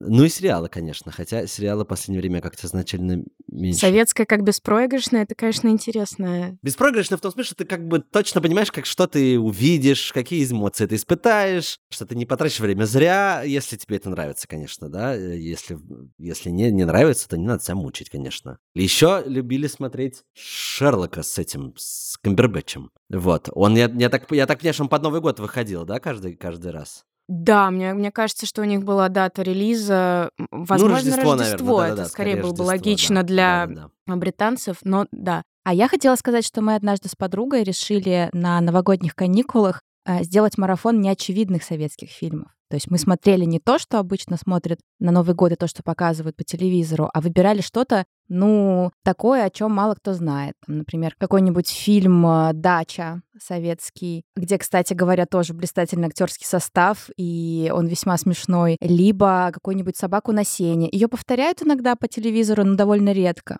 И, в общем, составили такой прям список. И, кстати говоря, получили большое удовольствие, потому что очень много недооцененных фильмов, которых мало кто знает. Ну, мы про это целый сезон подкаста записали. То есть, если вы хотите смотреть советское кино, но не хотите смотреть в 25 раз то, что вы уже видели, надо послушать ваш последний сезон, я правильно понимаю? Мы можем э, даже в нашем телеграм-канале сделать список из таких фильмов. О, вот это отличная идея. А, ну а теперь у вас есть э, уникальная возможность что-нибудь пожелать нашим слушателям. Мне всегда очень тяжело что-то кому-то желать. Я обычно желаю людям то, чего бы хотела для себя. Вот я лично себе клятвенно обещаю в следующем году стараться вокруг себя выстраивать такую добрую атмосферу, чтобы всем было комфортно. Вот я понимаю, что очень хочется, чтобы людям с тобой было, ну, как-то очень хорошо, чтобы они чувствовали в твоем присутствии себя в безопасности, чтобы им было интересно с тобой. И мне кажется, что если каждый человек будет стараться вот какой-то такой ареал вокруг себя устраивать, тогда э, и весь мир, наверное, будет добрым. Вот это мое какое-то пожелание самой себе и всем остальным. Очень мило. Спасибо, Лера, за такое пожелание. Я не думаю, что нас, конечно, спасет, если мы все будем очень добрыми, особенно если мы остались в Москве. Я бы, наверное, пожелала нам всем пережить следующий год тоже. Этот год был, очевидно, отвратительным, ужасным, очень тяжелым. И э, хотелось бы, чтобы следующий год был лучше, чтобы те ужасы, которые происходили сейчас, не повторялись, сократились. И, в общем, чтобы все стало иначе, чем сейчас. И чтобы у каждого из нас всегда находились какие-то опоры внутри, чтобы продолжать жить и делать то, что мы можем, чтобы становилось чуть-чуть полегче. Мне свекровь, кстати, сказала, что следующий год будет годом черного кролика. Черный кролик очень нежный, мягкий. Она уточнила, что этот кролик будет стараться сгладить все острые углы, все конфликты и принесет мир. Лера такая милая, я не могу. Я слушаю вот, чтобы быть, ну, чтобы быть такой, ну, доброй и милой, чтобы вокруг меня было всем комфортно. А я сижу про себя, думаю, нафиг, вот никогда в жизни я больше не буду доброй и милой, чтобы кому-то было комфортно. У меня вот обратное к себе пожелание, быть такой, какая я есть, и, и чтобы все остальные, ну, как бы нравится им это или не нравится, сами разбирались. Да, дверь открыта, как бы не нравится Я тоже, как бы, мне кажется, это хороший посыл такой конструктивный, социальный. Но вот времена, мне кажется, не очень социально конструктивные. Скорее, наоборот, все немножко мы закрываемся в своих домиках комьюнити, и не потому, что мы стали злыми, а в целях, собственно, выживания и безопасности. Поэтому иногда, в общем, можно быть и не очень. Лер, мы тебя примем, даже если ты будешь не очень дружелюбная, мягкая. Нам не нужно нас Ну, развлекать, обслуживать. проклинать э, людей с улыбкой всегда веселее. Но я Лере желаю сохранить вот эту ее доброту и вообще какой-то позитив, который прямо вот так вот, даже новогодние какие-то такие появились огонечки тут вокруг, мне кажется.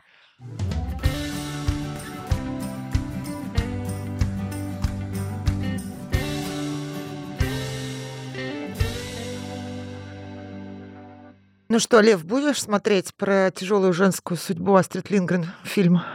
Ой, с удовольствием, вообще, это очень интересно. Я никогда не слышал про этот фильм. И Астрид Лингрен э, действительно очень интересный персонаж. Я просто вспомнил сейчас в- внезапно интервью Полосковой Дудю только что, которое недавно вышло, где она меня удивила одним фактом, про который я как-то не, не приходил в голову, что Астрид Лингрен описывала Карлсона как негативного персонажа. И в Швеции он вообще негативный персонаж как бы, который плохо себя ведет, безобразничает и вообще ведет асоциальный образ жизни. Я была когда в Стокгольме в музее Астрид Лингрен. Меня потрясло, что и Карлсону посвящена меньшая часть, ну, ну, понятной экспозиции, и Пеппи Длинный Чулок тоже не то чтобы очень много. Там много очень других персонажей. Да, у нас какая-то своя специальная Астрид Лингрен. Да-да-да, которые были нам далеко непонятны, да. Тем более интересно будет посмотреть это кино. Ну хорошо, друзья. Главное, конечно, действительно, если э, вы вдруг задумаетесь, что посмотреть, просто переслушайте последний сезон, и сразу много э, рекомендаций классных получите. А мы пока мест пойдем дальше. У нас впереди подкаст «Рядом». Как это самый терапевтичный, да, подкаст э, студии «Техника речи». Да, хотя есть ощущение, что все подкасты в этом, в этом году так или иначе стали немного терапевтичными. Мы даже умудряемся в подкасте про деньги э,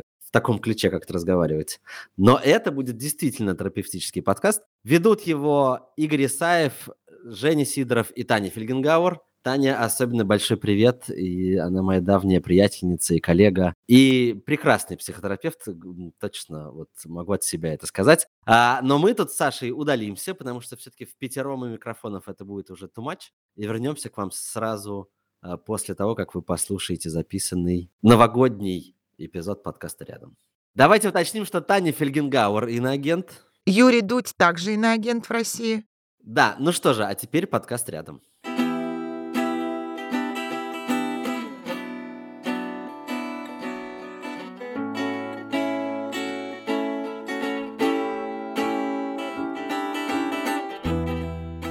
Всем привет, это подкаст «Рядом» от студии «Техника речи». Я Игорь. Еще я перед собой вижу всех замечательных. Скажите, кто вы есть, по кому я соскучился. Привет, я Таня Фельгенгауэр, я журналист.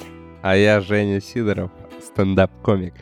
Видите, есть что-то в этом мире стандартное, привычное А и только и Игорь остался просто Игорем. Такой типа, а что, вы меня не узнали по голосу? Вы что, не знаете, что я Игорь Исаев, лингвист? Этот, как его, да, лингвист-диалектолог, все время забываю. Вот видите, что значит долго не видеться? Уже этот Christmas Bell в голове есть, а ощущение того, что я вас не видел, прям буквально провал годовой у меня. Не какой-то там крошечный период, а уже прям ощущение, что я вас год не видел. Нам надо, как общество анонимных алкоголиков, просто регулярно встречаться. И вот это «Привет, я Таня, я журналист. Привет, я Игорь, лингвист-диалектолог.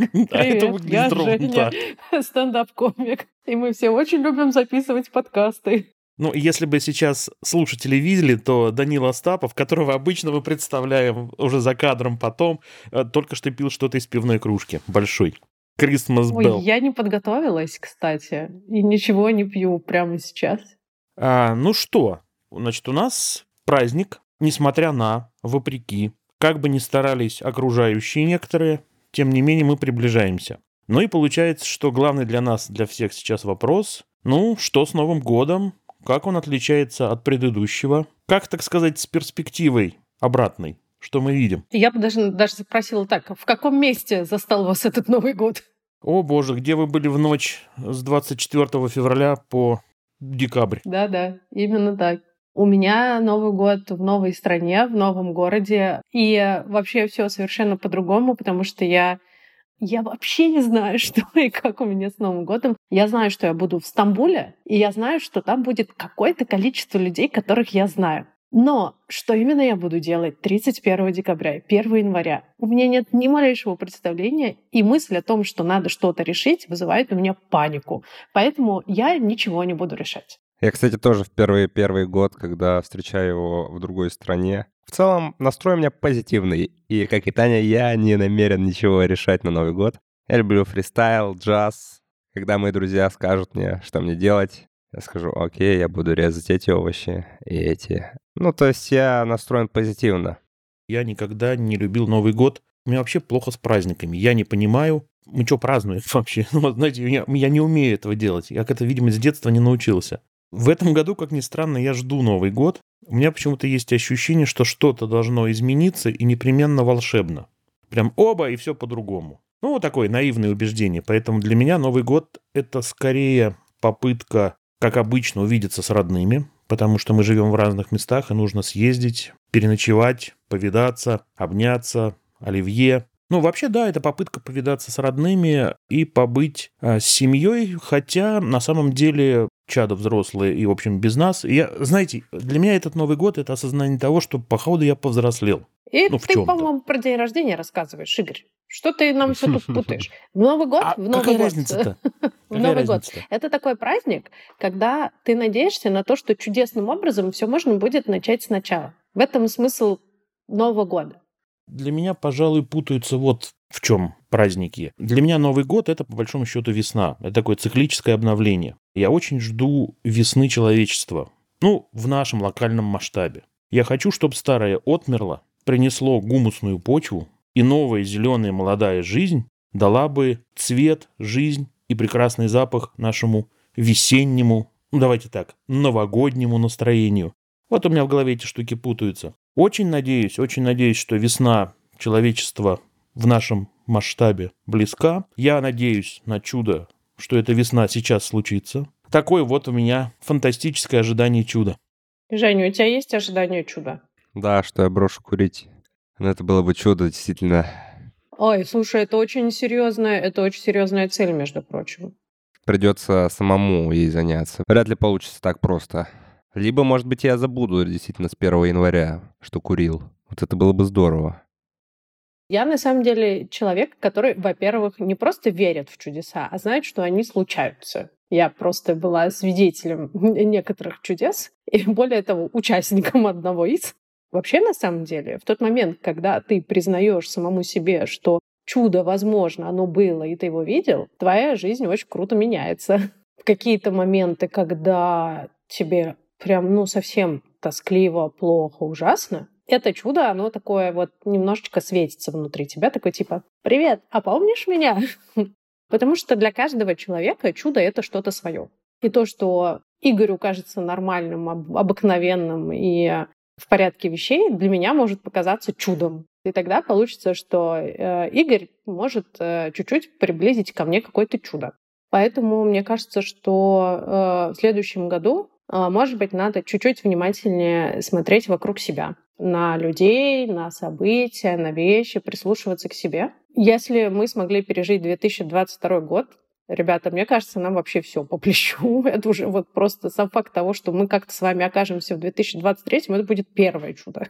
Дальше будем просто друг друга как-то это поддерживать, мотивировать, вдохновлять, любить, тетешкать. И вот, пожалуйста. На самом деле человеческие эмоции — это, мне кажется, главное чудо, которое мы видим рядом. У меня было чудо, что я сделал однажды э, сальто. Я думал, что в снег, а оказалось, что внизу нет снега, там только асфальт. Я приземлился на ноги. И я подумал, вот это чудо, но я был готов к этому чуду, я уже много лет тренировал сальто и никогда не приземлялся. Но когда мне нужно было чудо, оно случилось, и я его принял с благодарностью. Я очень люблю лес весной. С запахами, с исчезающим снегом, вот с этими всеми новой жизнью, которая на самом деле никуда не скрывалась. Ты начинаешь замечать, что жизнь, вот она, она рядом. И я на самом деле жду Нового года, чтобы я весной мог прийти в лес, посмотреть на открывающуюся почку, на пахнущую липкую смолу на сосне и сказать, да, вот такую весну я и ждал, когда только жизнь, ничего другого. Знаю, что это чудо приходит, но я хочу его воспринимать по-новому в новом году. Вот чего мне ждется. Ну что, очень хочется, чтобы в новом году у каждого слушателя было основание поднять руки вверх и станцевать, сказать, что да, то самое чудо случилось. Пусть оно будет ваше, пусть оно будет маленькое, но оно будет очень-очень-очень вашим. Это самое главное.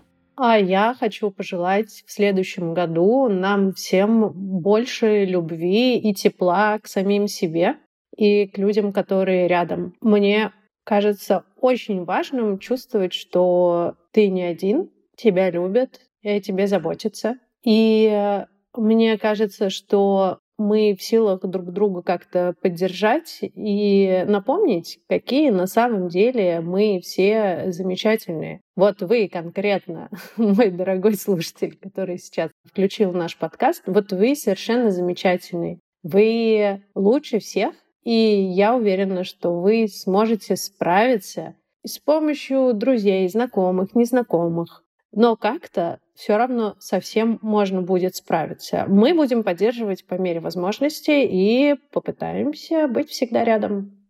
А я вам желаю бросить вредные привычки и не болеть в следующем году. Мы вас очень любим. Вы лучше всех. С Новым годом!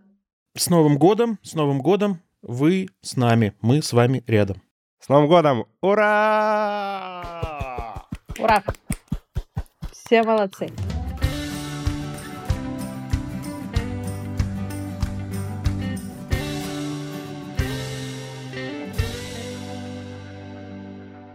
Ну как было психотерапевтично? Да, более чем. Да блин, нет, нет, нет, бесят, бесят, потому что они слишком какие-то вот жизнерадостные. Я не могу прям. Ну, у них задача такая, знаешь, э, одни ее с честью выполняют. Ну, я рассчитывала на психотерапию тоже для себя. Но я, как и Женя, в новом году планирую бросить курить. Тут мы О, сходимся. Да, я, кстати, тоже про это, про это задумался, но нет, не буду, пожалуй, коммититься. Наверное, не в этом году, может быть, в следующем, через один. В Ну, это- 2024, если мы все до него доживем. Ну что, друзья, это, в общем, потихонечку подходит к концу наш марафон новогодний. Пора и нам уже какие-то итоги и пожелания тоже вам сообщить, друзья. Что у тебя с итогами, Саша? Да как-то не густо. Ну, я не могу, как в каком-то из подкастов сказали, радоваться, что мы пережили этот год, и мы еще живы. Потому что я теперь не уверена, хорошо ли это. Я радуюсь, что этот год заканчивается, потому что год был говно во всех смыслах. а, В общественных, в политических, в моих личных и во многих других. При этом не случилось некоторое страшное, которого я боялась. Вместо этого случилось другое страшное. Было много хорошего, но оно было очень маленькое. И вот мне бы хотелось, чтобы его было больше в следующем году. Ну, честно говоря, никаких. У меня первый раз в жизни я каждый год пишу в, в какой-нибудь социальной сети, которая на данный момент актуальна. Итоги года много лет, э, ровно в Рождество которое 24-25 декабря. Это первый год, когда у меня нет никаких итогов. Вот один есть, кстати. Я похудела, наконец. Я каждый год себе загадываю, что в новом году надо похудеть. Поздравляю. В этом году я похудела, и теперь я знаю, что вот слово похудеть действительно от слова худо, потому что это произошло совершенно не как бы потому, почему бы мне хотелось. Я даже сейчас подумал, что вообще есть отчасти еще какое-то ощущение, что год на самом деле не заканчивается совершенно. Ну, в том смысле, что следующий год пока настолько приклеивается к э, предыдущему, к уходящему. Он такой пугающий, Что- потому что тоже Да, неизвестность. может быть. А с другой стороны, с большой надеждой. И я вот тут наоборот как раз, опять же, здесь с тобой поспорю по поводу э, слов ребят из подкаста рядом про то, что это был... Про то, что это какой-то важный очень год, грубо говоря, да? И я, не знаю, меня что-то тянет на что-то такое пафосное и очень масштабное, но все равно, все равно скажу, что действительно вот по итогам есть ощущение, что это, может быть, нравится это или нет, но самый важный год в нашей жизни, который с точки зрения его влияния на нашу жизнь и на то, как все он в нашей жизни изменил. Во все стороны. И в самые плохие, и, не знаю, что-то из этого, может быть, станет хорошим, да, что кто-то из нас начал какую-то другую жизнь в каком-то другом месте, и, может быть, она будет лучше, чем эта предыдущая жизнь, а может быть и нет. Но, в общем, так или иначе, исторический масштаб, как бы, да, и, и, и эта масса, я почему-то про нее как-то много думаю к концу, к концу этого года, и как, как это развернуло жизнь мою, моей семьи и всех, мо- и всех моих близких. И при этом вспоминаю очень дурацкую поговорку, которую я, правда, очень люблю. Лучше ужасный конец, чем ужас без конца. И в некотором смысле вот мы пережили какой-то ужасный конец, от которого пошел какой-то новый отсчет, мне кажется. И в этом смысле он, ну, хочется верить, по крайней мере, что он будет неизбежно идти, идти в какой-то уже плюс. А Какой он будет и как он будет выглядеть, черт его знает. Но, по крайней мере, это вызывает некоторое любопытство и интерес. Я не верю в плюс, ну, я и в минус не верю, но я верю в, как бы в дружеские связи, в близких людей рядом, в если говорить о новогоднем чуде или вообще о чуде, как тоже говорили в подкасте рядом, э, я верю в маленькие чудеса, и я их действительно видела. И я верю в умение видеть это чудо, э, ну, не обязательно свое, а еще чье-то, да, и навык его вовремя заметить. И я верю в, как в жизнь, ну, в то, что она продолжается, да, она может быть плохой, хорошей, сложной, ужасной, но она продолжается, и мы живем в предложенных обстоятельствах, и в этих обстоятельствах есть много плохого, но и много хорошего. Опять же, никто не обещал на раздаче, что будет прямо тебе бесконечное счастье, да, все И время. это точно. и радость. И тут я как раз хотела бы пожелать себе, тебе, вообще всем вокруг принятия стойкости, а еще можно денег, сначала так, здоровья, денег и каких-то путешествий. С путешествиями спасибо в этом году было прилично, но во всем кого остальном как. только присоединяюсь. Да, близких людей рядом, это, наверное, самое важное. Я подумал тоже э, из того, что значительная часть моих друзей все разъехалась, то теперь совершенно стало нормальным. Поехал в Тбилиси повидаться с Колей, а я поехал в Прагу повидаться с Васей. Ну, хорошо, если есть такая возможность, но, правда, э, то, что все так распылены, теперь так способствует бесконечным каким-то хотя бы краткосрочным поездкам. Может быть, э, и это вот такой небольшой плюс прошедшего года. Э, Наверное, давно я столько не, не ездил, как в, это, не, как в этом году. Пожелаю и вам в будущем году путешествовать. Это в любом случае хорошо. И близких людей рядом, вот Саша, о которых ты сказала, это все-таки самое важное, особенно когда путешествия и близкие, и близкие люди совмещаются, это вообще замечательно. И деньги, чтобы на это были. Обязательно, обязательно.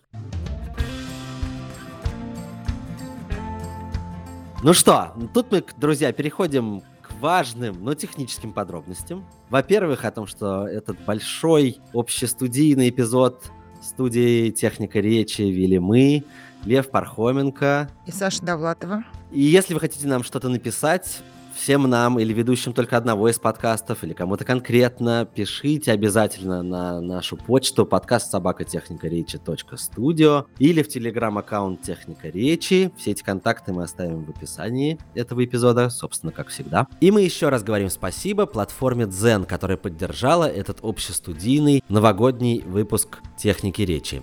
Дзен поможет вам хорошо провести праздники за чтением полезных текстов и просмотром интересных видео. Вы можете скачать приложение по ссылке в описании нашего эпизода.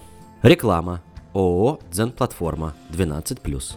Если вы хотите нас поддержать и купить рекламу в одном из проектов э, студии «Техника речи», напишите в Телеграм нашему селс-менеджеру Алсу, а ее контакт мы тоже оставим в описании этого эпизода.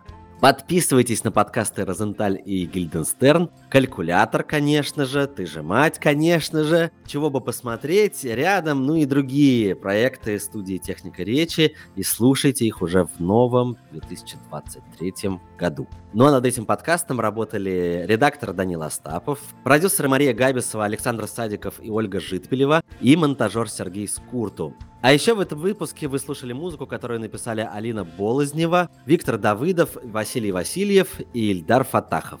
Всем пока и с Новым годом! Пока-пока. С Новым годом.